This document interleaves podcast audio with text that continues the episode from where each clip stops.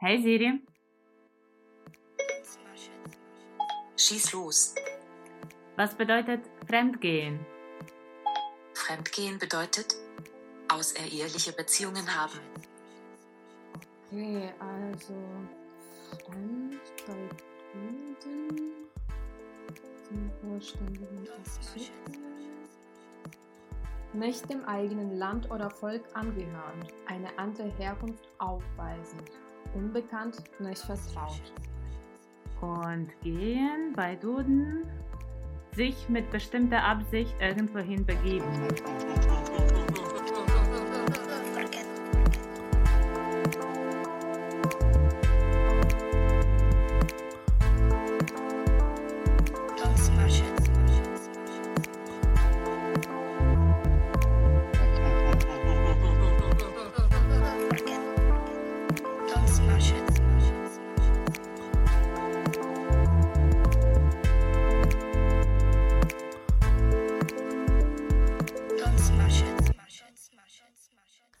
Wir sind Maria und Maria?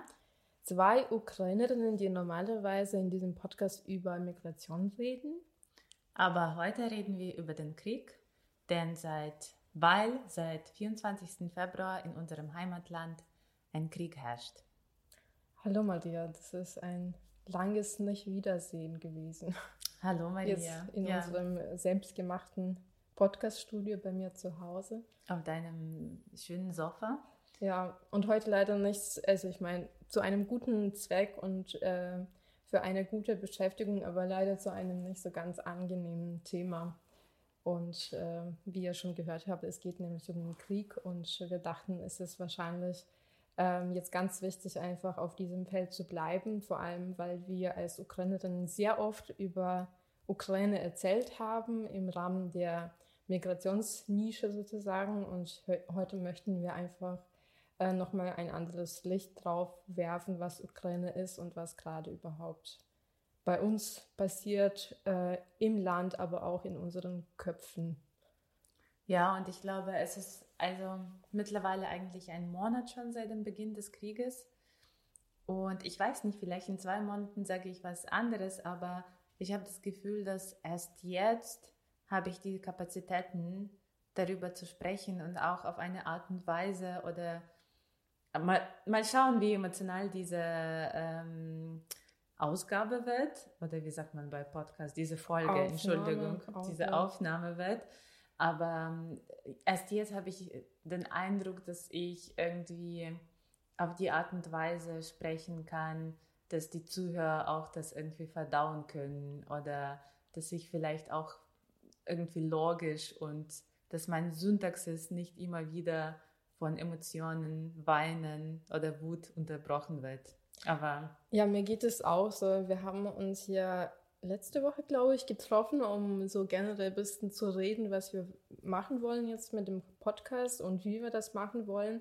Und ich weiß noch, dass ich zu dem Moment noch richtig ähm, so ein bisschen lost war. Ich wusste nicht ganz genau, was ich fühle, wie ich das ausdrücken soll. Ich habe zu der Zeit ja immer nur, nur noch so wütende Kommentare auf Facebook geschrieben bei Leuten, die irgendwie Mist geredet haben. Und da habe ich gemerkt, okay, Maria, du musst aufhören, weil irgendwann ist die Grenze und diese, diese, dieser Zustand von Wut, den du angesprochen hast, ich spüre den die ganze Zeit. Äh, also dieses Wütendsein Mhm. ist auf jeden Fall bei mir die ganze Zeit präsent, ähm, was ich eigentlich auch gut finde, weil ich glaube, in dieser Situation ist es auch berechtigt, wütend zu sein und richtig wütend zu sein, weil das auch so dich zu Themen bringt, die äh, vielleicht einfach eine sehr lange Zeit keine Worte gefunden haben oder die einfach nicht ähm, eine Szene, eine Bühne gefunden haben, wo sie gesprochen werden können. Und ich glaube, jetzt Menschen, die von ein bisschen Wut getrieben werden, sowohl hier in Deutschland von Migrantinnen und Migranten, aber auch in der Ukraine, die tragen jetzt dazu bei, dass diese, dieser Krieg einfach ein Gesicht kriegt und vor allem äh, in diesem ganzen Informationskrieg einfach ein bisschen Aufklärung ähm, mit sich bringt. Wie geht's dir eigentlich mit diesem Gefühl von Wut? Ich, ich, hab, ich weiß, dass ich irgendwie so vor einem Monat in einem Gespräch das thematisiert habe, dass ich eigentlich niemanden in meinem Leben hasse oder vielleicht für eine kurze Zeit, sagen wir so, oder in einem sehr emotionalen Gespräch oder keine Ahnung, wenn man Beziehung beendet. Ja. Ähm, aber dass man irgendwie das Gefühl des Hasses eigentlich nur für so eine sehr kurze Zeit kennt, aber dann eigentlich ist man nicht so fähig dafür. Also ich habe mich immer als Menschen bezeichnet, der nicht so, also der dazu nicht fähig ist, Hass zu empfinden. Aber es hat sich seit einem Monat geändert. Und wie geht es dir mit diesem Gefühl von Wut und ich glaube auch Hass in man, manchen Momenten? Mm, ich muss sagen, dass ich äh, in meinem Leben davor das Wort hassen ziemlich oft verwendet habe, obwohl ich jetzt auch sagen würde, ich bin jetzt nicht der Mensch, der so zu Hass fähig ist. Also das ist eher nur, ich glaube, ich neige als Mensch einfach zu vielleicht ein bisschen dramatischeren Ausdrücken, als quasi die Zustände mhm. sind. Ja. So. Und äh, ich habe dann manchmal zu vielen Sachen gesagt, ich hasse das oder ich hasse diesen Menschen. Aber ich spüre das so in meinem Inneren, dass ich eigentlich immer sehr so gütig bin und ich spüre auch die, sowas wie Hass nicht länger als drei Tage, sage ich mal. Ja, Selbst zu Menschen, mhm. die vielleicht so ein bisschen, vielleicht mich nicht so schön behandelt haben. Ich habe immer so das Gefühl, dass ich die vergeben kann und ich weiß nicht, ob das jetzt so ein Segen ist oder ein Fluch, weil ich irgendwie manchmal denke, so vielleicht muss ich auch manchmal so Grenzen ziehen und ich glaube, solche Gefühle helfen einem auch Grenzen zu ziehen. Ähm, aber wie gesagt, also mit Hass würde ich jetzt nicht sagen, dass ich das so krass gespürt habe in meinem Leben. Bis vor diesem Krieg, glaube ich. Jetzt spüre ich Hass und Wut auch ziemlich stark, auch wenn ich weiß, dass das vielleicht jetzt auf diese jetzige Situation bezieht und das heißt, bedeutet nichts für meine Handlungen, sage ich mhm. mal, weil mhm. Hass und Wut bedeutet für mich nicht, dass ich, ähm, dass ich damit ähm, daraus meine, meine Taten resultiere, sozusagen, dass ich jemandem was antue. Mhm. Das will ich nicht, aber ich versuche zumindest äh, mit diesen Zuständen Leuten zu erklären, wieso man sich fühlt mhm. und wieso es berechtigt ist, sich so zu fühlen, äh, weil vielleicht einige Sachen einfach komplett schief gelaufen sind. Mhm. Und wütend bin ich die ganze Zeit. Ich, mhm. ich wach auf, ich bin schon wütend. Ich schlafe, glaube ich. Ich bin auch wütend, weil ich auch schon seit Tagen über den Krieg die ganze Zeit träume. Und da bin ich halt einfach wütend, weil ich kämpfe. So mhm. innerlich mhm. wahrscheinlich kämpfe ich einfach so jeden Tag, weil ich jetzt nicht in der Ukraine bin. Und wahrscheinlich im Traum verwandelt sich alles in so einen richtigen Kampf. Und da bin ich halt die ganze Zeit mit diesen Emotionen. Aber ich finde es gut, weil wenn ich aufwache, dann ist diese Last ein bisschen weg, weißt mhm, du? Mhm. Wenn du die ganze Nacht so durchgekämpft hast, dann kann, weil ich kann zumindest schlafen, ich träume halt nur so von krassen Sachen, aber der Körper schläft halt. Und in der Zeit versucht er einfach, das alles rauszupowern, mhm. was in einem die ganze Zeit drin ist. Weil wenn du die ganze Zeit unter diesem friedlichen Himmel in Deutschland rumläufst, aber über den Krieg nachdenkst und über diese ganzen Bilder, die man sieht, dann irgendwann kann die Psyche, glaube ich, einfach platzen und dann geht es einem einfach nicht gut. Ja, ja. Wie, wie geht es dir damit? Hast du jetzt Veränderungen gespürt im Vergleich zu erste Woche und diese Woche so? Wie kannst du diese Skala so ein bisschen veranschaulichen mit Worten? Ich glaube, ich bin schon ruhiger geworden, aber ich spüre nach wie vor viel Wut. Ich weine nicht mehr so viel. Also es gibt nicht diese Wellen von so Weinen. Ähm, wobei, okay, wenn ich irgendwie Nachrichten über Mariupol lese, ich meine, ich war nie in Mariupol. Mariupol hat nie eine große Rolle in meinem Leben gespielt. Mein Cousin hatte da einen Dienst geleistet, weil er ein Polizist ist und 2017 und 2018 war er da im Einsatz, aber eher als Polizist, um so quasi da die Stadt zu bewachen. Okay. Genau, und das war zu bewachen in, im Fall eines, einer russischen Invasion. Äh, genau, der war da in Mariupol. Das ist die einzige, den, einzige Bezug, den ich zu der Stadt habe. Aber wenn ich, ja, wenn ich die Nachrichten über die Stadt lese, dann, ähm, ich meine, also ich spüre manchmal diesen, also dass ich weine, also dass ich irgendwie diesen Wunsch zu weinen aber es ist, es passiert nicht in dem Ausmaß, wie es so erste und zweite Woche war, mhm. dass ich jeden Tag so dreimal so richtig so Weinenanfälle hatte einfach. Ja. Und ich glaube, mittlerweile kann ich schon strukturierter denken. Also ich habe zum Beispiel schon ein bisschen angefangen, da also in Ruhe darüber nachzudenken, wie ich helfen kann, wo ich helfen kann und mich zum Beispiel von Sachen irgendwie ein bisschen so aus den Sachen rauszunehmen, wo ich sehe, ich bin da nicht so nützlich sozusagen und nicht, also nicht mit diesem, weißt du, so mit diesem Hilfsbereitschaft oder Patriotismus irgendwo einzusteigen, wo ich nicht so richtig weiß, was ich eigentlich beitragen kann. Ja, ja. Aber zum Gefühl, zum Wut, ich muss sagen, es ist krass, sowas zu sagen, aber ich empfinde dieses Gefühl von Wut so, von sowas, also sehr befreiend und ja. sehr energiegebend. Und ich bin seit einem Jahr in Psychotherapie und ich glaube, dieser Schub mit diesem Wut und Krieg hat viele Sachen, an denen wir mit meinen Psychotherapeuten ein Jahr gearbeitet haben, letztlich irgendwie äh, in Bewegung gebracht. Das, was du angesprochen hast, dass man die Grenzen zieht, dass man irgendwie auch negative Gefühle einfach erlaubt und die einfach auch ausdrückt, aber in der Maßen, der irgendwie noch so, sagen wir so, humanistisch oder moralisch gut ist. Also ja. wie du sagtest, dass es nicht in, in, irgendwas resultiert, dass jemanden irgendwie Schaden irgendwie tut oder so. Ähm, aber ich empfinde gerade diesen Wut als etwas Energiegebendes und irgendwie, ich meine, ja, wir sind hier unter dem friedlichen Himmel, wir müssen nicht überleben eigentlich. Aber ähm, so wie ich die Ukrainer in der Ukraine beobachte und auch die Nachrichten lese, und mit anderen spreche, ich sehe, dass diese Wut ist eigentlich ein sehr richtiges und ein sehr gesundes Signal und Instinkt, der gerade uns alle vereint. Ja. Und der uns nicht in diese Rolle von Opfer einfach jagt. Ja. Und ich muss sagen, das genieße ich und ich bin, ich bin auch stolz darauf, dass viele Ukrainer sowas empfinden. Und ich möchte das auch in Augen von der, von der Welt auch legitimisieren und irgendwie sagen, ja, wir sind wütend. Und das ist okay so.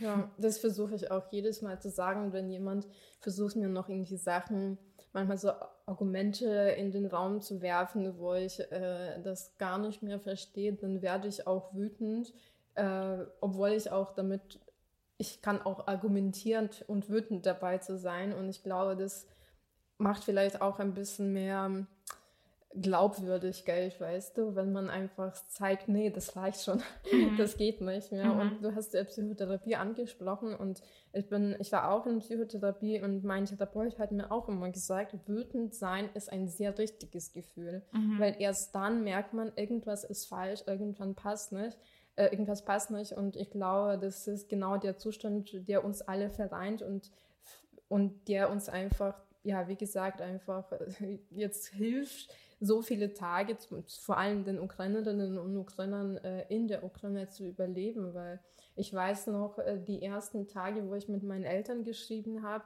da waren sie, die haben sie gesagt, ja, wir, wir, irgendwas muss passieren, wir werden, ukrainische Armee wird nicht so lange aushalten, wir werden diesen Krieg nicht so lange überleben können. Mhm. Ähm, wir, irgendwie nur für ein paar Tage reichen unsere Ressourcen und schau, wir sind jetzt 28.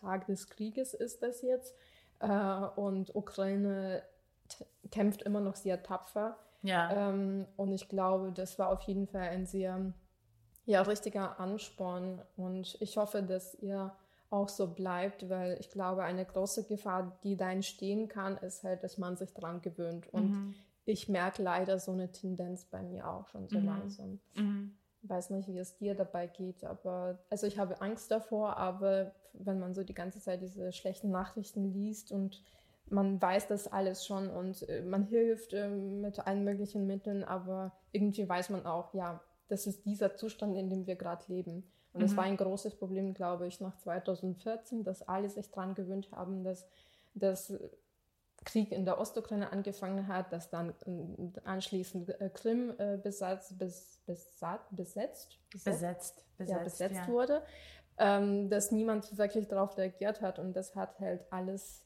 ins Rollen gebracht und jetzt haben wir diesen Krieg in der, diesen, wie sagt man das äh, auf Deutsch, Full Invasion äh, Mhm, mhm. War ähm, in Ukraine. Und äh, jetzt müssen wir irgendwie damit klarkommen auf allen möglichen Fronten, sowohl auf der echten physischen in der Ukraine als auch auf der informationellen, informellen. Info- Keine Ahnung. Keine Ahnung, Ja. ich weiß auch nicht. Ja, das, das Einzige, was stabil geblieben ist, unsere Überlegungen, wie man Sachen auf Deutsch sagt. Ja, wobei es ist auch jetzt wurscht, ehrlich Ja, gesagt. ja mir ist es eigentlich auch egal. Ich glaube, dieser An äh, Anpassungswillen und Anpassungsfähigkeit wurde auch im letzten Monat einfach gebrochen, weil, ach, egal, einfach. Ja, aber ich fand es auch gut, dass du gesagt hast, dass quasi das, ähm, was so ähm, eigene Probleme angeht oder was man halt davor versucht hat, irgendwie zu verarbeiten, dass das mit Krieg auch nochmal alles in Bewegung gesetzt hat, Mhm. weil man auf einmal eine viel größere Gefahr gesehen hat, die so richtig Priorität hat. Mir geht es auch so, dass alles, was für Probleme ich davor hatte, für mich auf einmal verschwunden ist, aber nicht so auf diese Art, dass ich denke, okay, es ist nicht mehr wichtig, darüber nachzudenken, sondern ich habe einfach gesehen, okay, es gibt tatsächlich größere Sachen, für die man stehen soll, für die man kämpfen soll, als das, womit man sich manchmal im Alltag beschäftigt. Und Ja, ja. da bin ich auch dankbar, dass das einfach, äh, dass dieser Gedanke dann so kam und nicht Mhm. noch no- nicht das Gegenteil, dass man irgendwie mit eigenen Problemen noch mehr so in ein Loch gestürzt wird, Ja. man denkt, okay, ich komme da nicht mehr raus. Es ist schon eine sehr bewegende Kraft, die leider keinen guten Grund hat. Ähm, aber ich glaube, jetzt so viel geredet über das ganze Gefühl, äh, die ganze Gefühlsebene. Wir wollten eigentlich über die ersten, den ersten Tag reden, wie es war, wie, wie Leute davon erfahren haben, wie wir davon erfahren haben. Und ich glaube, wir könnten auch jetzt schon mal so langsam zu diesem Thema überleiten, kommen, oder? Ja. Ja, weil das war, wir haben gerade über diese Gewöhnung geredet, also du hast es angesprochen und mir geht es auch so ähnlich und umso interessanter fand ich diese ähm, Nachrichten am 24. Februar durchzulesen, auch heute, wie wirklich sehr spannende, wichtige äh, Zeitdokumente einfach. Also ich würde die alle lieben gerne einfach verschriftlichen und ähm, also irgendwo abspeichern und irgendwann, keine Ahnung, 20 Jahren werden das, wird das in der Bibliothek einfach aufgehoben oder in einem Museum ausgestellt. Ich habe auch äh, ein paar Freunde auch angesprochen, die sie mir auch irgendwie zuschicken, wie ihre Gespräche am 24. Februar waren. Und gestern hat äh, eine gute Freund von mir mir so Screenshots von ihrem Gespräch mit ihrer Mutter zugeschickt und ich habe da geweint. Ich habe zum ersten Okay. Mal seit einer Woche geweint. Und ich meine, es ging nicht um meine Mutter oder meine Familie, aber äh, ich kenne auch die Eltern von, von dieser Freundin und ähm, so kurz vor dem Einschlafen habe ich so wirklich richtig wieder geweint. Mhm, okay. Und ähm, ja, am 24. Wie war es? Wie, wie, wie hast du das dann erfahren? Also was, was kam als erstes rein bei dir? Also es war ehrlich gesagt, ich würde nicht sagen wie ein Slapstick-Comedy, aber es war schon auf eine sehr einzig, also nicht einzigartige, auf eine eigene Art, wie ich das erfahren habe, weil am 23. Februar bin ich nach Bamberg gekommen und ich hatte ein paar Freunde bei mir eingeladen und wir hatten ein Abendessen bei mir zu Hause und es wurde schon über den Krieg geredet, über Möglichkeit des Krieges, aber ich muss ehrlich sagen, ich war noch am 23. Februar am Abend, war ich noch so, es kann nicht sein, das wird nicht passieren. Ich, hab, ich war da an dem Abend noch im Glauben, die Welt will es nicht zulassen. Ja, ich war ja. noch so naiv in meiner Vorstellung. Vielleicht ist es dem verschuldet, dass ich schon zehn Jahre in Deutschland lebe und irgendwie, klar, ich fahre immer wieder in die Ukraine, so zweimal im Jahr äh, mindestens, aber man hat vielleicht diese, aber es geht nicht nur mir so, es ging vielen Ukrainern so, dass die diese irgendwie diese Gefahr unterschätzt haben oder irgendwie nicht daran geglaubt haben. Ja. Es ja. wurde auch in einem Podcast thematisiert, dass viele Ukrainer sind so jetzt, ach so, so bescheuert bist du. also ich meine Russland damit. Dass Ja, viele sind so, oh, okay, wir dachten nicht dass Aber ihr mir- so bekloppt seid. ja, mir ging es auch so. Ich habe auch ähm, gedacht, nee, das wird nicht passieren, obwohl innerlich ich das schon auch wusste, dass das passieren Mhm, wird. Das war mhm. so beides bei mir. Mhm. Ich glaube, ich habe bis zum letzten Moment gedacht, nee, das wird nicht passieren. Europa hat recht, äh, das ist nicht praktisch für Russland und wirtschaftlich jetzt nicht günstig, äh, einen Krieg zu führen, weil mir das alle gesagt haben. Und da habe ich auch Leuten gesagt, ja, also da gibt es keine Logik manchmal bei, bei diesem äh, Führer, den sie da haben. Und ähm, innerlich wusste ich schon, dass, das, dass, diese, dass dieser Krieg kommt. Mhm. Obwohl ich, das war so eine Abwehrreaktion wahrscheinlich von meinem Körper, dass ich dachte, nee, das kann nicht passieren, das wird nicht passieren. Klar, man will Ja. das äh, eigentlich nicht. Und das ist, ich finde, das ist okay so eigentlich. Ja. Es ist gut, sich vorzubereiten, aber es ist auch eigentlich normale Reaktion eines Menschen, der lieben, lieben will, Und der in die Einfach- Psychotherapie geht. Genau, einfach nicht an den Krieg zu glauben und das vielleicht so ein bisschen Ja. ja, ähm, irgendwie wegschieben aus dem Bewusstsein. Genau, ich hatte diesen, am 23. hatte ich diesen, dieses Abendessen bei mir zu Hause und ich bin spät ins Bett gegangen und ich war eh sehr, sehr müde, weil ich davor noch in Hamburg bei Freunden war. Und ich habe mein Handy in einem anderen Zimmer gelassen. Und da ich irgendwie erst um halb zwei ins Bett ging, dann, ich habe am nächsten Tag so bis zehn oder bis halb zehn geschlafen einfach, weil ich todmüde war. Und dann bin ich so normal aufgestanden, dann gehe ich zu meinem Handy, das erste, was ich am Morgen mache. Und dann sehe ich zwei Nachrichten. Ich sehe zwei verpasste Anrufe von meiner Mama. Und ich sehe eine Nachricht von meinem Psychotherapeuten. Für heute ist der Termin abgesagt. Und da wusste ich schon sofort, es ist was Schlimmes passiert. Mhm. Es ist was sehr, sehr Schlimmes passiert. Okay. Genau, und dann die Sache war, dass als ich mein Handy entsperrt habe, dann irgendwie, okay, zwei verpasste Anrufe von Mama ist eigentlich normal auch. Es passiert auch im normalen Leben. Aber irgendwie an dem Morgen wusste ich, Ja, ja. Es hat was anderes dahinter irgendwie. Das Grund ist ein anderes. Und äh, die Sache war, dass ich dann auf meine Messenger gegangen bin, also auf WhatsApp und Telegram und ich habe einfach auf WhatsApp hatte ich schon so sechs oder sieben Nachrichten von verschiedenen Menschen, mit denen ich auch sonst nicht so viel schreibe. Und bei allen denen, ich habe auch nicht die gelesen, aber die alle irgendwie fangen damit an, wenn du reden willst, ich bin Es für tut dich mir da. leid, ja, es ist furchtbar. Genau. Und ähm, ich kann das nicht so rekonstruieren, aber ich glaube, ich war noch so, ja, wie, wie im Traum irgendwie. Ich war noch so total, ja, ich konnte mich nicht sammeln irgendwie. Und dann war die Sache, dass ich nicht die Nachrichten gecheckt habe, sondern ich habe angefangen, meine Mama anzurufen. Und ähm, die hat irgendwie nicht geantwortet. Und ich habe die ganze Zeit gedacht, dass die Bomben überall in der Ukraine fallen. Okay.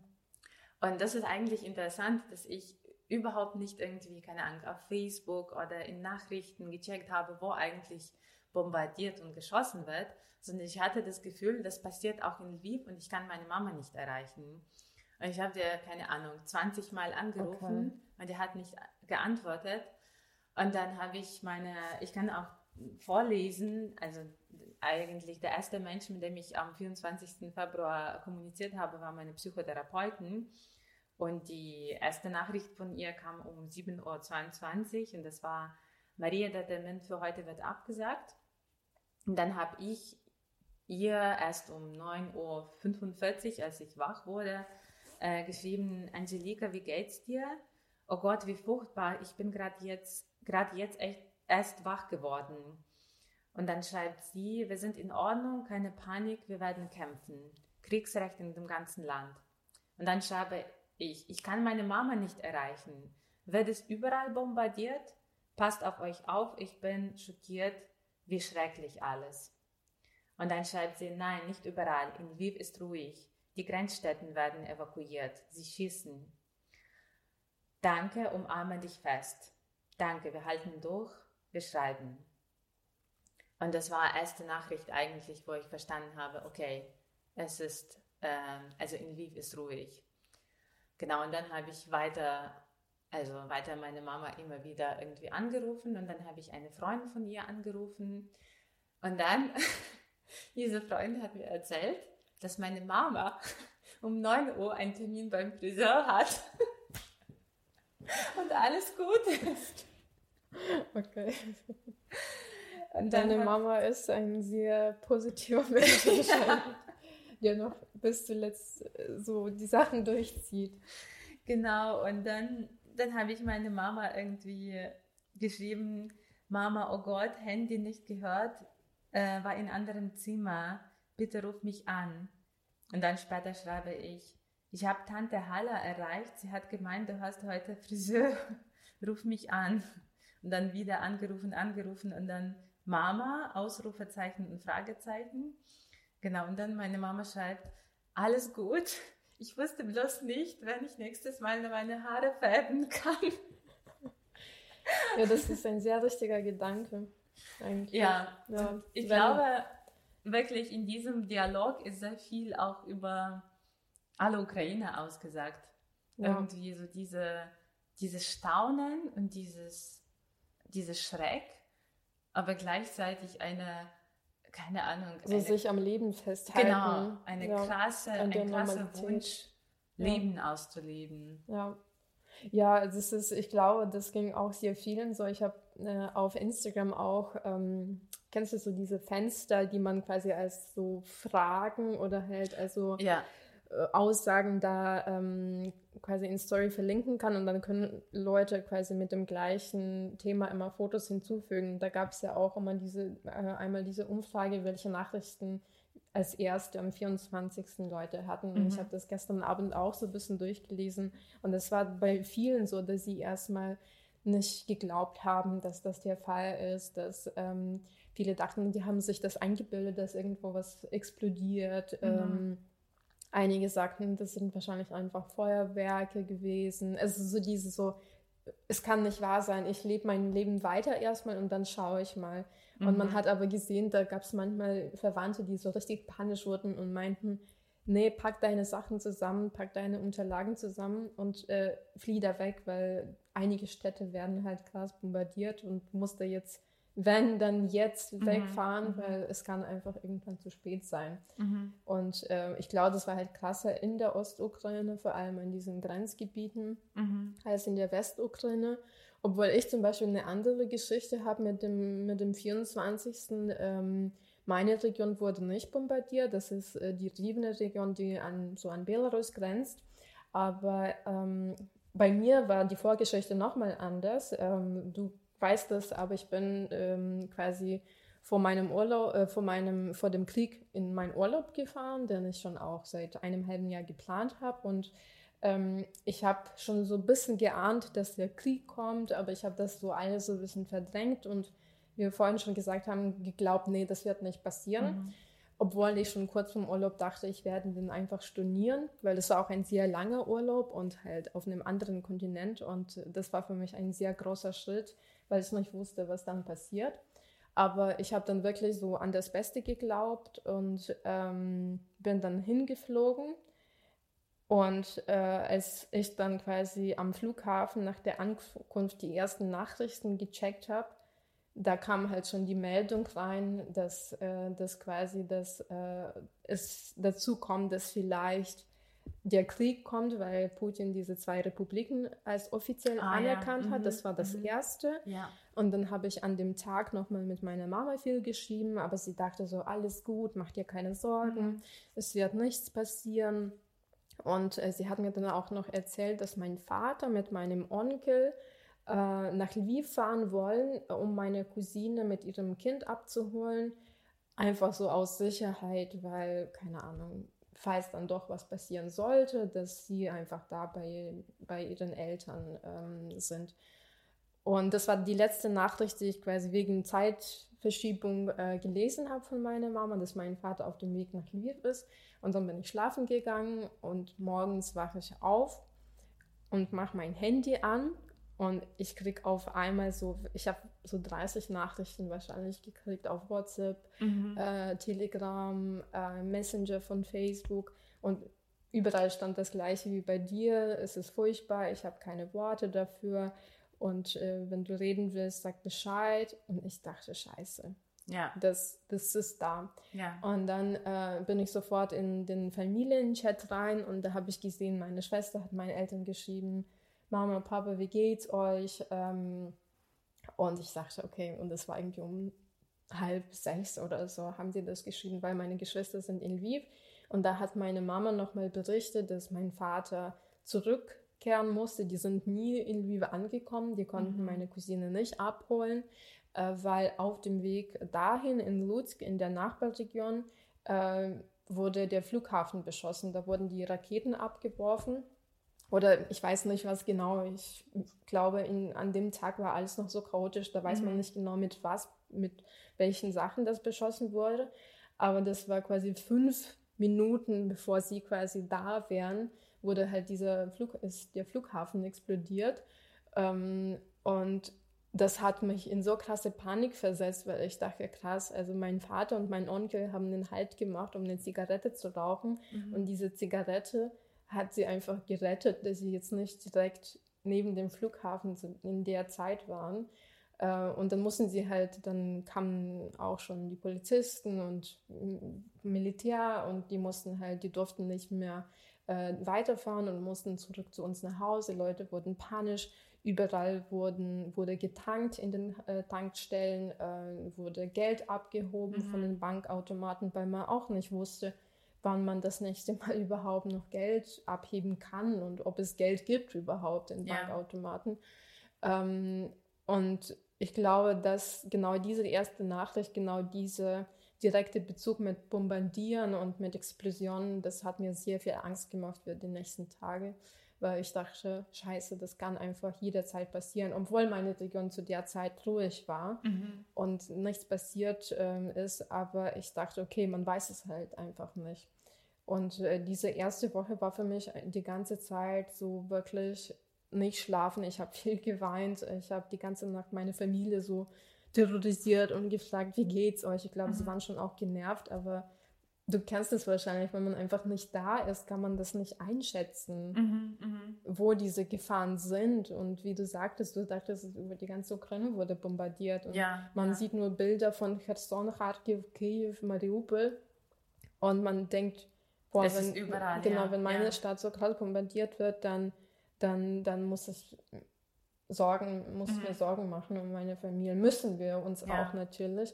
Aber ich glaube, mittlerweile hat, sich, hat sich das so ein bisschen geregelt und man kann das ein bisschen besser beobachten, wo die krasseren Gefahren sind und wo die Gefahren ein bisschen kleiner sind. Ja, ja. Ja, das stimmt. Ich glaube an diese Reaktion bei mir, dass ich dachte, dass es überall bombardiert wird. Eigentlich kann man auch sehen, wie panisch ich war und dass dieser erste Instinkt war, was ist mit meiner Familie irgendwie. Ja. Also man hat überhaupt nicht irgendwas recherchiert oder gegoogelt. Das erste, was du wissen wolltest, was ist mit meiner Familie und wie kann ich die in Sicherheit bringen. Weil ich glaube, dir ging es auch so ähnlich, wie ich mitbekommen habe, dass die erste Woche waren, also bei mir immer wieder die Gespräche darüber, dass ich Mama und meinen Opa aus der Ukraine raushole. Mhm. Und das waren sehr schwierige Gespräche und ich glaube, für mich war es auch schwer, weil ich auch manchen deutschen Freunden das nicht erklären konnte, warum meine Mama und mein Opa da bleiben. Und warum, Willst du das jetzt erzählen vielleicht? Jetzt äh, nicht, um Deutschen zu erklären, sondern aus deiner Sicht einfach so ganz blank, wie deine ja. Mama das sagen würde. Also meine, mein Opa ist 90 Jahre alt. Es ist ein alter Mann, wobei für sein Alter hält er sich eigentlich noch gesund. Und äh, wenn ich mit ihm telefoniere, dann ist er irgendwie sehr klar und ähm, ja, besonnen in seinem Verstand.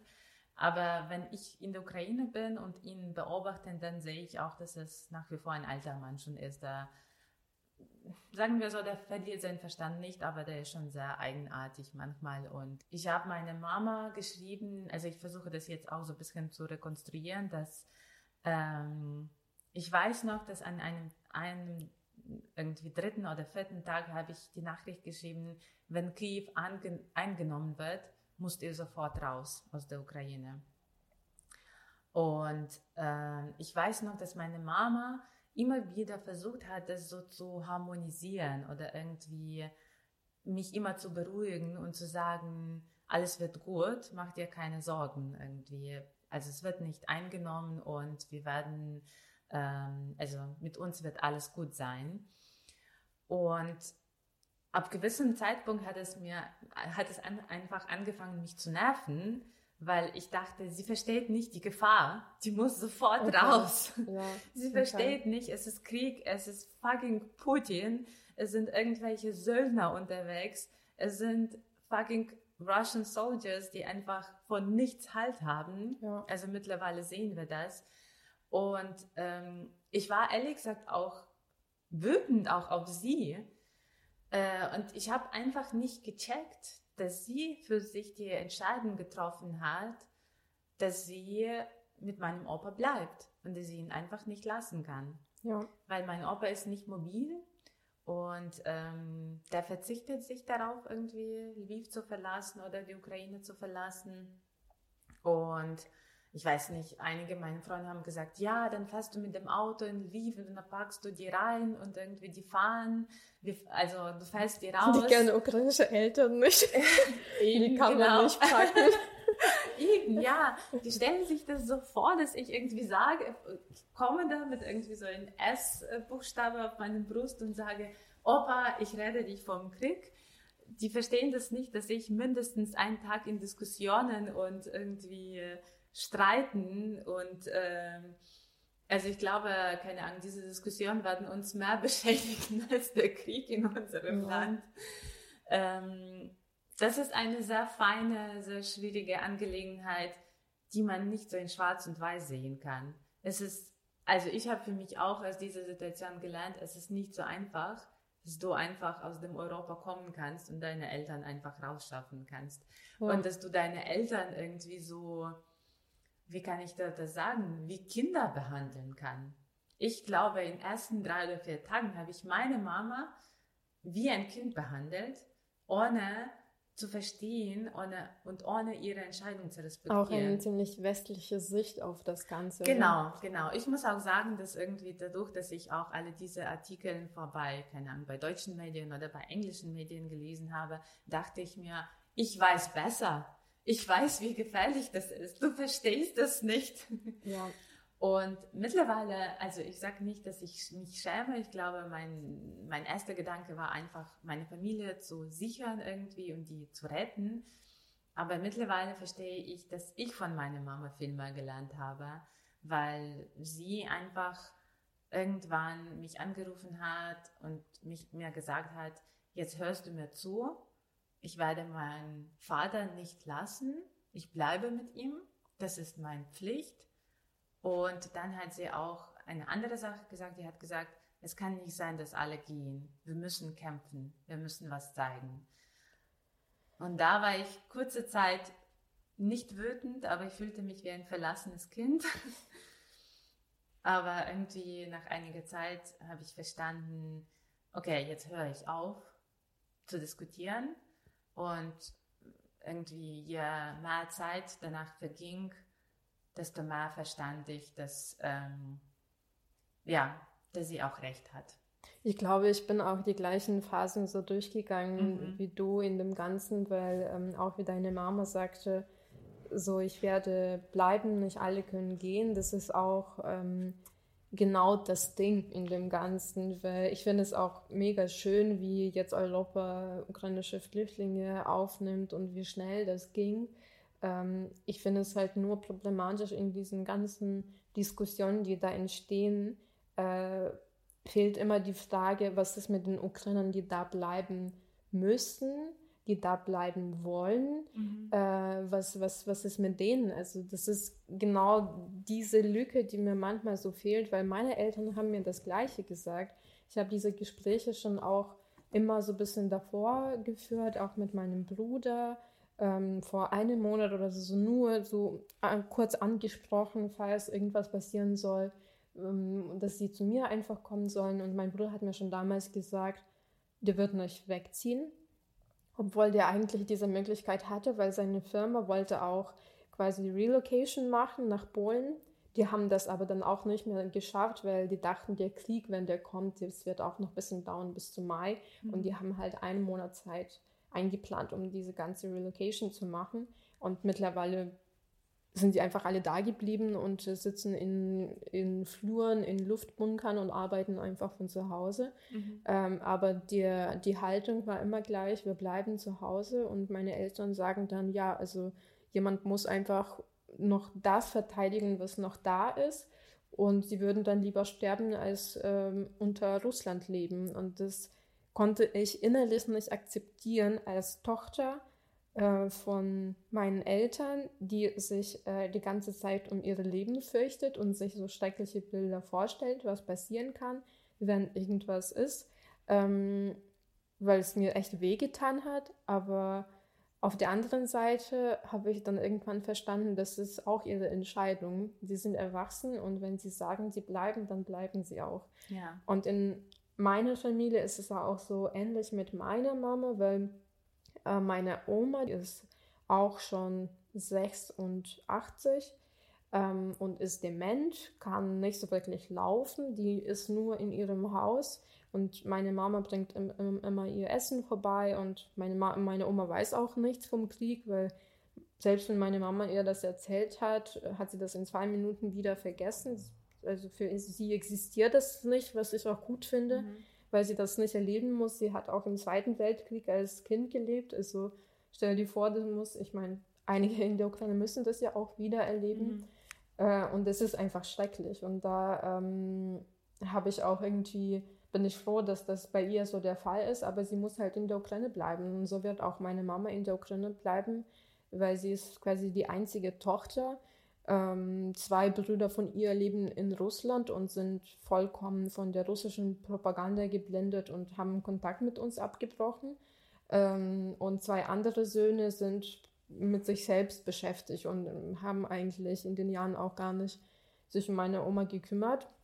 Deswegen ist es auch für mich klar, dass ich, ich würde in ihrem, in ihrer, also wenn ich in, an ihrer Stelle wäre, hätte ich meine Mama auch nicht verlassen. Mhm. Ich wäre auch einfach da geblieben. Und wenn ich jetzt selbst, wenn ich jetzt in der Ukraine wäre, hätte ich auch einfach die Entscheidung getroffen, lieber in der Ukraine zu bleiben, weil genau in diesem Moment das für mich so wichtig erschienen wäre. Mhm. Obwohl so, ich glaube, dass das bei mir auch am Anfang, in der ersten Woche, ich war so überwältigt von diesen ganzen Gefühlen, dass ich dachte, ich packe jetzt meine Sachen, ich fliege zurück nach äh, irgendwie äh, nach Europa, ich gehe zurück aus Deutschland in die Ukraine, ich werde da bleiben und dachte dann irgendwann, was wird das aber bringen? So, aber mhm. man ist in dem Moment so so geblendet von eigenen Gefühlen und so von diesem von dieser Lust einfach zu, zu kämpfen auf ja. irgendeine Art und zu sagen, nein, ihr dürft, ich werde einfach dastehen und euch nicht durchlassen, ihr dürft da einfach nicht durch,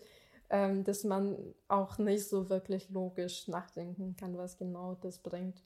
Äh, und das bringt mich nochmal äh, zu einer Frage, die ich dir stellen äh, wollte zu dieser ersten Woche. Du hat, hast eigentlich so eine Tat auch gemacht, äh, in Bamberg ist es bekannt, glaube ich, in ganz Bayern auch, ist Maria so ein bisschen ein Star geworden, weil du bist tatsächlich dann ähm, quasi, äh, hast du sofort gehandelt und hast eine humanitäre ähm, Initiative in Bamberg gestartet mit ein äh, paar anderen Leuten, mit Bamberger Kurzfilmtagen, mhm. richtig?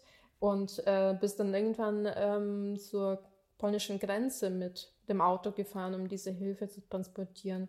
Kannst du so ein bisschen erzählen, was dich da getrieben hat, also was für Gefühle das waren und wie du jetzt im Nachhinein so drüber nachdenkst?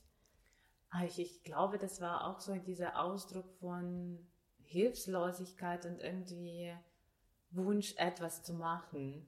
Ich meine, im Endeffekt ist es gut, dass es passierte, weil mittlerweile hat sich die Initiative zu einer Organisation entwickelt, die Geflüchteten aus der Ukraine in Bamberg hilft und sie annimmt und die Spenden sammelt. Also das war gut, weil ich glaube, vielleicht, no offense, aber ich glaube, die Behörden, die Behörden hätten viel langsamer reagiert auf die Situation und dadurch, dass ich bei Bamberger Kurzumtagen arbeite, hat sich eigentlich, da sich eine sehr dankbare weiter Plattform ergeben, wo man diese Hilfeinitiative starten konnte, mhm. so dass irgendwie die Stadt darauf reagierte, die anderen Helfer darauf reagierten und im Endeffekt ist eine coole Sache entstanden. Ähm, ich kann aber sagen, dass diese Woche in Polen, die ich da verbracht habe, das war auch ein bisschen überreagieren eigentlich. Also klar, wir haben gute Sache gemacht, wir haben humanitäre Hilfe gebracht, wir haben auch ausgecheckt an, auf der Grenze irgendwie so die Situation, wie die Situation mit Aufnahmelager sind, mit diesen Lager von humanitären Hilfe, wie die Menschen da drauf sind. Und ähm, das war gut, aber ich verstehe im Nachhinein, dass es auch so ein bisschen dieses Überhandeln war, überreagieren, irgendwas machen, irgendwie weg aus Bamberg, die so entfernt von der Ukraine ist. Und wo man eigentlich, ich meine, du warst im Urlaub, ich ja. hatte da eigentlich keine ukrainische Freundin, mit der ich darüber ja. sprechen konnte. Ich hatte Gott sei Dank an meiner Seite also ein paar sehr, sehr gute deutsche Freunde, die mich un unglaublich unterstützt haben und da waren. Aber ich glaube, im Nachhinein war das irgendwie wie ein innerer Trip, irgendwie Richtung Ukraine zu fahren.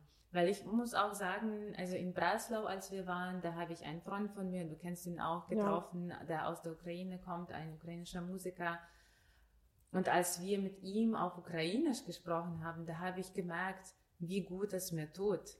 Wie Einfach diese Last äh, so durch Worte. Ja, und wie, wie du siehst, auch ein Menschen, der aus der Ukraine kommt und der auch so sprachlos und betroffen ist aber dass man irgendwie so ja man versteht ist. sich ohne Worte auch ja. in dem Moment ja ja genau und dann als wir an der Grenze waren und in diesen Grenzstädten da habe ich auch so oder bei diesen Lager die humanitäre Hilfe aufgenommen haben da waren auch so Arbeiter oder Volontäre die sowohl aus Polen als auch aus der Ukraine kommen und ich habe mit denen gesprochen und die waren so gut drauf und die waren so gut organisiert dass das mir zum ersten, ich glaube, das war das erste Mal, wo ich gesehen habe, okay, wir werden, wir haben Chancen, diesen Krieg zu gewinnen. Ja. Oder wir können kämpfen. Weil ich so viele Menschen gesehen habe, die nicht nur helfen wollen, sondern auch unglaublich gut strukturiert und organisiert sind.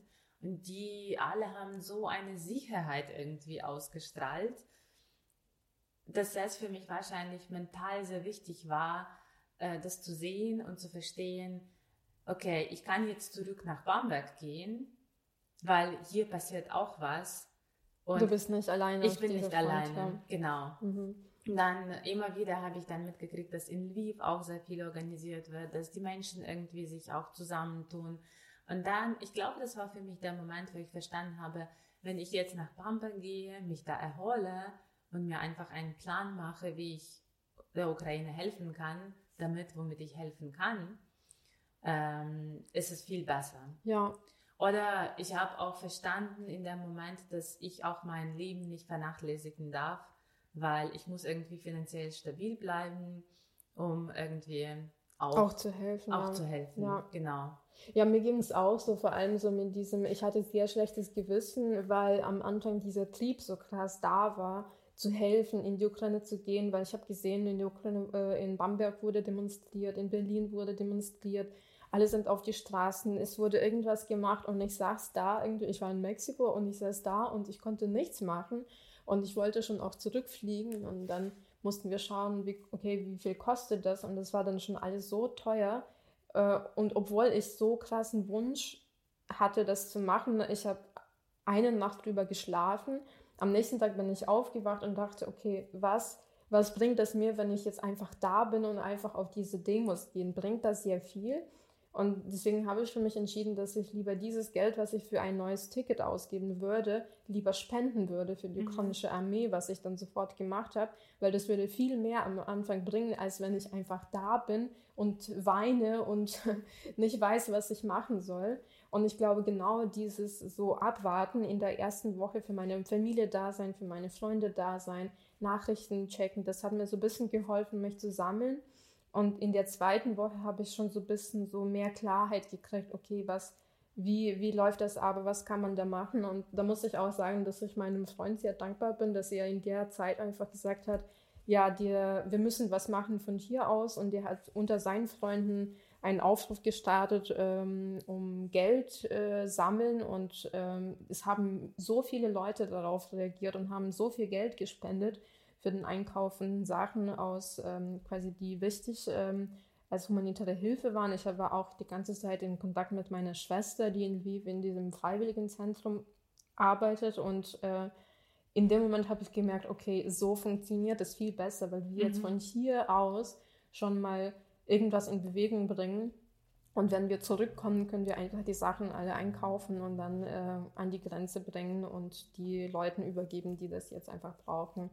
Und ich bin auch dankbar, dass das so diese, dieser heiße Kopf so sich abgekühlt hat. Und ja. ich bin auch dankbar, dass es halt Leute gab, die dann einem dabei so geholfen haben, weil ich glaube, alleine da wäre ich schon irgendwo, weiß ich nicht, tatsächlich in der Ukraine mhm. äh, irgendwo, äh, weiß ich nicht, in diesen freiwilligen Zentren und ja, ja. hätte Schluss mit Deutschland gemacht. Ja, ich bin, ich bin auch, also was du sagst, ich bin auch so eine Freundin von mir auch, die mit mir in Polen war, sehr dankbar, dass sie immer so gesagt hat, du musst schlafen, du musst nichts, schreib deinen Freunden, schreib deine Mama und die hat irgendwie mich immer wieder so darauf gebracht, dass, ey, du hast eigentlich so primäre Bedürfnisse gerade. Du musst dich um deine Liebsten kümmern. Und dann kommst du dazu, irgendwie was zu organisieren oder. Ja, und vor allem um dich selbst, das hast du auch richtig gesagt, dass man selbst einfach Kapazitäten haben soll, um irgendwie zu helfen. Und jetzt mittlerweile haben sich schon auch so viele Bereiche rauskristallisiert, wo man helfen kann. Es gibt halt Leute, die ähm, auch in Bamberg bei diesen Spendensammeln äh, helfen. Es gibt Leute, die telefonisch helfen und Leuten erklären, wie Sachen ablaufen mit den ukrainischen Flüchtlingen. Es gibt Leute, die an der so Informationsfront kämpfen und ich würde unseren Podcast auch so ein bisschen dazu zählen und mir persönlich geht es auch so, dass ich, ich habe sogar meinen Social Media Account wieder reaktiviert weil ich irgendwie, ich konnte das nicht alles so in mir tragen. Und ich dachte, selbst diese 600 Leute oder keine Ahnung, 700 Leute, die mir auf Instagram folgen, wenn sie, ähm, sie irgendeine Information erreicht, die irgendwie diesem ähm, Informationskrieg irgendwie der Ukraine zugunsten helfen kann, dann mache ich das einfach. Und die Leute, die das nicht lesen wollen, die verlassen dann einen natürlich so langsam. Mhm. Aber ich glaube, ich habe das halt für mich so ein bisschen alles rekapituliert mit 2014, weil wir wissen ja alle, in der Ukraine ist dieser Krieg seit 2014, seit 2013 gab es ja diese Demonstrationen und ähm, es war alles für uns sehr groß. Ukraine hat sich in der Zeit extrem gewandelt und wir haben das schon alle geahnt, dass irgendwann Russland auch einen großen Krieg mit uns starten wird. Das wusste jeder Ukrainer, glaube ich, oder jede Ukrainerin. Aber ich werfe das mir so fast ein bisschen vor, dass ich wahrscheinlich nicht so oft drüber geredet habe, wie mhm. ich mir das jetzt wünsche, weil man sieht auch in Europa, dass dieses Thema so komplett untergegangen ist, mhm. dass dieser Krieg eigentlich schon seit 2014 läuft und es sind genau die gleichen Probleme, genau die gleichen Fragen, die jetzt aufkommen. Nur jetzt muss man handeln und jetzt sich nicht so nicht rumdiskutieren bei einigen Themen, wo man, wo man das halt einfach auf später das legen mhm. könnte.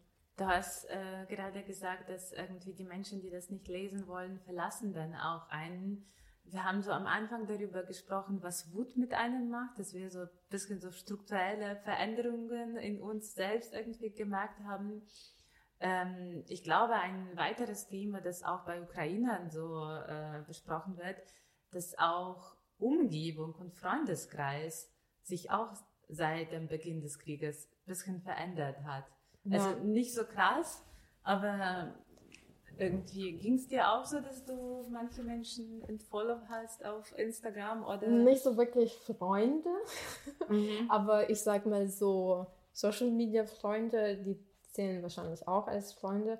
Da habe ich auf jeden Fall, ich habe auf jeden Fall den ganzen russischen Leuten entfolgt, weil ich ähm, der Meinung bin, und das ist meine Meinung, die von Anfang an da ist und bleibt, dass äh, wenn man äh, über diesen Krieg nicht redet, dann, dann, dann ist man für diesen Krieg. Mhm. Und ähm, es tut mir sehr leid, aber das stimmt einfach. Und jetzt äh, diese ganzen Diskussionen, dass ähm, Putin ist äh, nicht das ganze Russland und äh, die Russen haben nichts damit zu tun. Äh, ich finde es einfach nicht richtig, weil wenn man jetzt einfach sagt, ich bin gegen Krieg, man sagt nicht mal, wer diesen Krieg macht. Also weil viele in Russland, die wissen, dass Krieg ist, aber die denken, Ukrainer haben diesen Krieg verursacht, nicht mhm. Russland. Mhm. Und wenn man sagt, wir sind gegen Krieg, dann meinen sie damit, Ukraine muss sich ergeben mhm. und äh, dass äh, irgendwie Frieden herrschen soll. Und das ist genau das Problem, dass man diese Klarheit nicht hat und dass man in dem Moment auch nicht weiß, welche Seite man annimmt. Mhm. Ähm, deswegen äh, fand ich das irgendwie so ich de denke mir, ja, dieser Krieg betrifft auch alle russischen Leute genauso wie die ukrainischen Leute, aber von einer anderen Art. Ähm, und das war für mich so ein Zeichen, okay, ich möchte mit diesen Leuten einfach nichts zu tun haben, mhm. mehr nicht. Also die sollen ihre Leben leben, aber sie werden sich irgendwann hoffentlich sehr schämen, dass sie einfach nichts gesagt haben. Und ähm, ich habe einigen so linken Aktivistinnen und Aktivisten oder halt Autorinnen und Autoren aus Deutschland entfolgt, mhm. weil sie so einige Meinungen geäußert haben zu dem Ganzen, wo ich das vielleicht auf einer emotionalen Ebene, zu der Zeit auch eines, einen sehr nahen Ebene ähm, nicht akzeptieren konnte, mhm. wo ich dachte, dass ich bin froh, dass es hier Frieden gibt, aber so geht man mit diesen Themen nicht um. Mhm, mhm. Das, so, und unter Freunden hatte ich das zum Glück nicht so wirklich.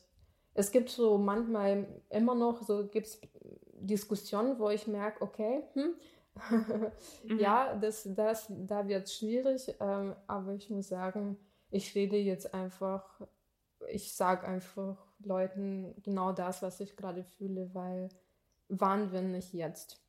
Ja, das stimmt. Das stimmt. Gehe ich mir auch so, dass ich irgendwie mich jetzt viel weniger um die Meinung von anderen Menschen schere irgendwie. Also ist mir einfach wurscht. Ja. Und ähm, ja, also meine, meine Informationsumgebung hat sich auch ein bisschen verändert seit dem Beginn des Krieges. Also geht mir auch genauso. Also ich hatte nicht so viele Russen, ehrlich gesagt, in meinem, auf meinem Insta oder so.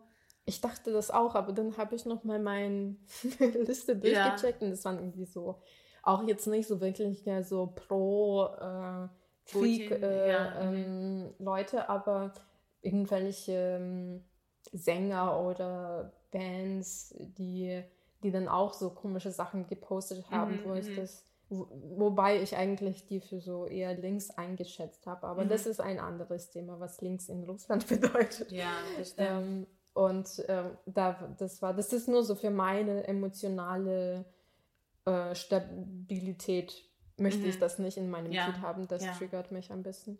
Ich hatte tatsächlich in meinem Feed nur so zwei Menschen aus Russland. Das ist eine Freundin von mir aus Russland und ein Fotograf, dem ich ähm, gefolgt habe, weil er bei, den, bei der Revolution 2013 auf Maidan fotografiert okay. hat.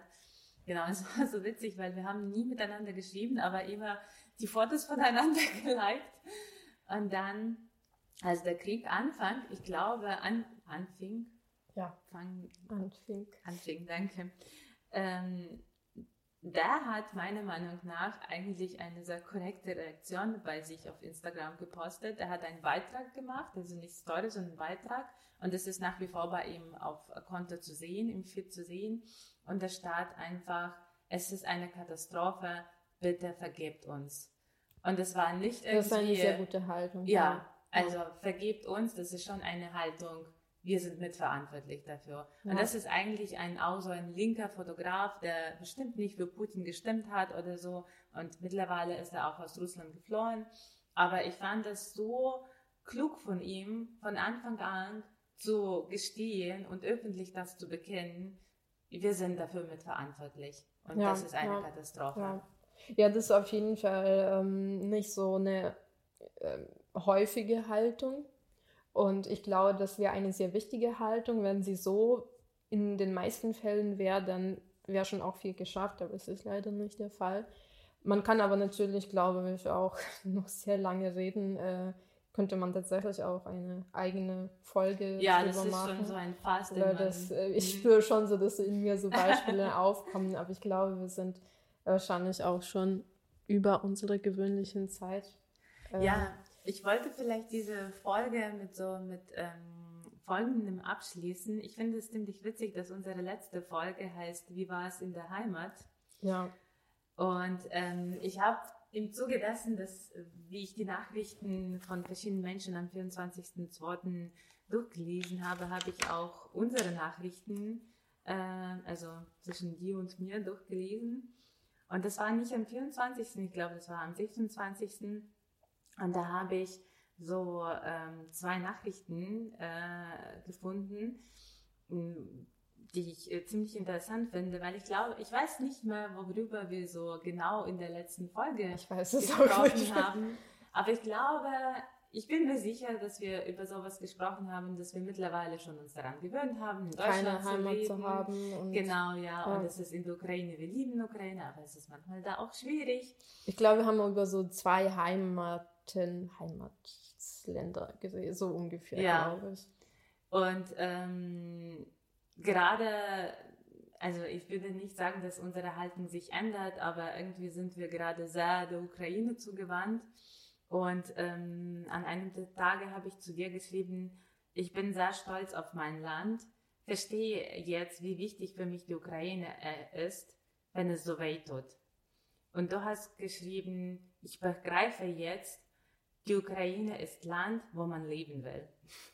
Ja, das ist ein sehr guter Abschluss, der so ein bisschen, ja, ich glaube, das löst mir auch viel aus, weil ich auch in dieser Zeit sehr viel über Heimat nachgedacht habe und ich habe verstanden, dass für mich Ukraine Heimat ist, weil ich das, ich kann das nicht vergeben und das ist so, das macht so viel mit einem und diese Wut, dieser Hass, der entsteht, der ist halt damit verbunden, dass die Ukraine einfach richtig schätzen und lieben und ja. es gibt einfach Grund dafür und wir versuchen jetzt zumindest jetzt mit unseren Erklärungen, Aufklärungen, Geschichten so ein bisschen nahe zu bringen, wieso uns das so wichtig ist, weil das ist genau das, wofür Leute auch gerade kämpfen und wieso man das unterstützen soll. Und zum Thema Unterstützung, wir wollten, wollen wir noch diesen Teil machen mit ähm, wir haben nämlich uns überlegt, dass es gut ist, euch auf Sachen aufmerksam zu machen und äh, bezüglich Spenden, Unterstützung. Und es gibt mittlerweile so viele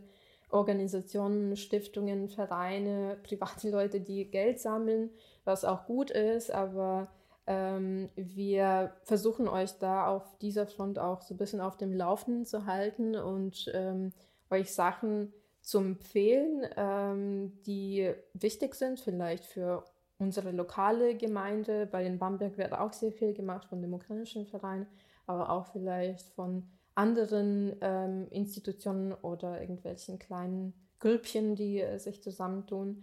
Ähm, und äh, ich glaube, wir können schon ein bisschen über den ukrainischen Verein erzählen mit den Autos, weil du bist ein bisschen drin.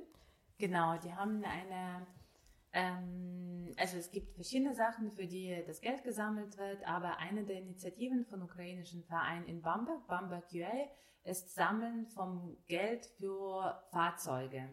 Und es geht um Krankenwegen, es geht aber auch um spezifische Fahrzeuge für Verwundetentransport. Also für diese sogenannte Ter Oborona, also nicht für die Armee, sondern in, für Menschen, die in diesem territorialem. Ich habe äh, gelesen, dass das örtliche Selbstverteidigung heißt. Das genau, örtliche Selbstverteidigung, die haben einen krassen Defizit an Fahrzeugen und ähm, für die Menschen, die Angst haben vor der Bezeichnung örtliche Verteidigung, örtliche Verteidigung, das heißt, dass der Vater mein von, Vater ja, genau, von, muss dahin, äh, muss dahin. Und es sind so Brüder, Väter von unseren Familie, äh, von unseren Freunden, die einfach manchmal in so Jogginghosen da rausgehen, um irgendwie äh, ihre Familie und ihr Ort zu beschützen. Und die brauchen Fahrzeuge.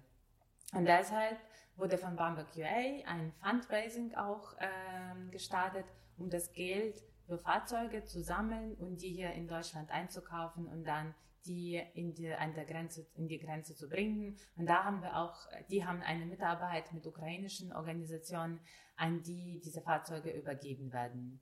Es wurde zum Beispiel letzte, letzte Woche schon ein, äh, ein Auto gekauft da also haben auch manche Menschen Geld gespendet, aber es ist noch nicht genug. Das ist erstmal nur ein Auto und je mehr, desto besser.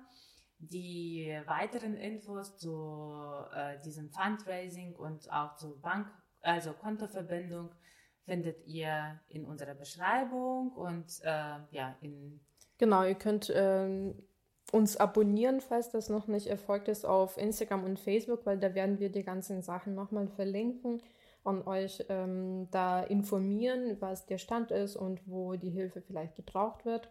Ähm, abonniert auch unsere ähm, Streaming-Plattformen, unsere Accounts dort auf Spotify, SoundCloud und Apple Podcasts und ähm, ja, hinterlasst uns gerne Nachrichten, eure Fragen, falls euch irgendwas interessiert, äh, falls ihr gerade nicht wisst, wo, wo ihr steht und wo ihr helfen könnt, dürft ihr uns natürlich auch schreiben. Wir versuchen dann diese Nachrichten zu beantworten, obwohl es viele Nachrichten in der letzten Zeit gibt ähm, und ja, versuchen euch da auch ein bisschen Halt zu geben. Vielen Dank für eure Aufmerksamkeit und bis zur nächsten Folge. Ciao. Tschüss.